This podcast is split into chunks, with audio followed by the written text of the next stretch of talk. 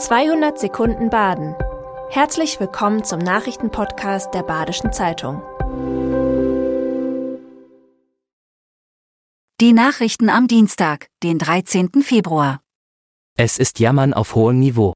Doch die aktuelle Bundesliga-Saison bleibt kompliziert für den SC Freiburg. Das liegt vor allem, aber nicht nur, an den anhaltenden Personalproblemen. Zwar fehlen dem SC durch Verletzungen seine besten Innenverteidiger, doch auch bei voller Besetzung gibt es Schwachpunkte. So finden sich im Liga-Vergleich weder besonders schnelle noch besonders zweikampfstarke Spieler im Kader.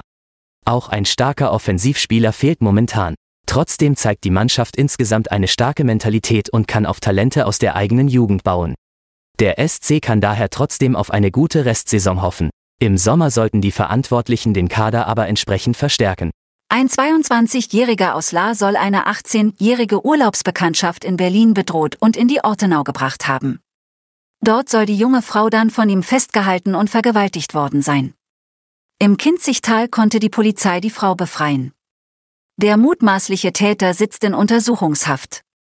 Familie und Freunde hatten die Frau seit vergangenem Dienstag vermisst. Ermittlungen der Polizei Berlin führten dann zu besagter Wohnung im Kinzigtal, Dort wurde auch eine Schreckschusswaffe gefunden.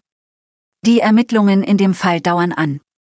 Der VAG-Kiosk in Littenweiler ist nach Krankheit des Pächters wieder geöffnet, zumindest vorübergehend. Mit der Ende 2025 kommenden Verlängerung der Linie 1 wird die frei werdende Fläche der Wendeschleife anderweitig genutzt werden. Am neuen Endpunkt in Kappel plant die VAG keinen Kiosk.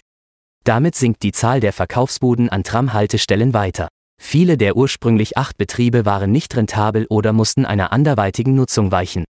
Die verbliebenen vier Standorte vermelden aber weiterhin stabile Umsätze und sollen auch in Zukunft Zigaretten, Zeitung und Co. verkaufen. Der Ausbau der Windkraft in Deutschland läuft schleppend. Im baden-württembergischen Staatswald ist die Lage nicht anders. Die Landesregierung sieht die Schuld bei den Landratsämtern. Diese würden auf vom Forstministerium ausgewiesenen Flächen keine Anlagen genehmigen.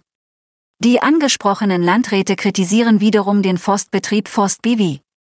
Dieser würde sich zu wenig mit den betroffenen Kommunen abstimmen, dadurch würden Flächen für die Planung veräußert, die auch ökologisch nicht geeignet seien. Das Forstministerium bestreitet dies.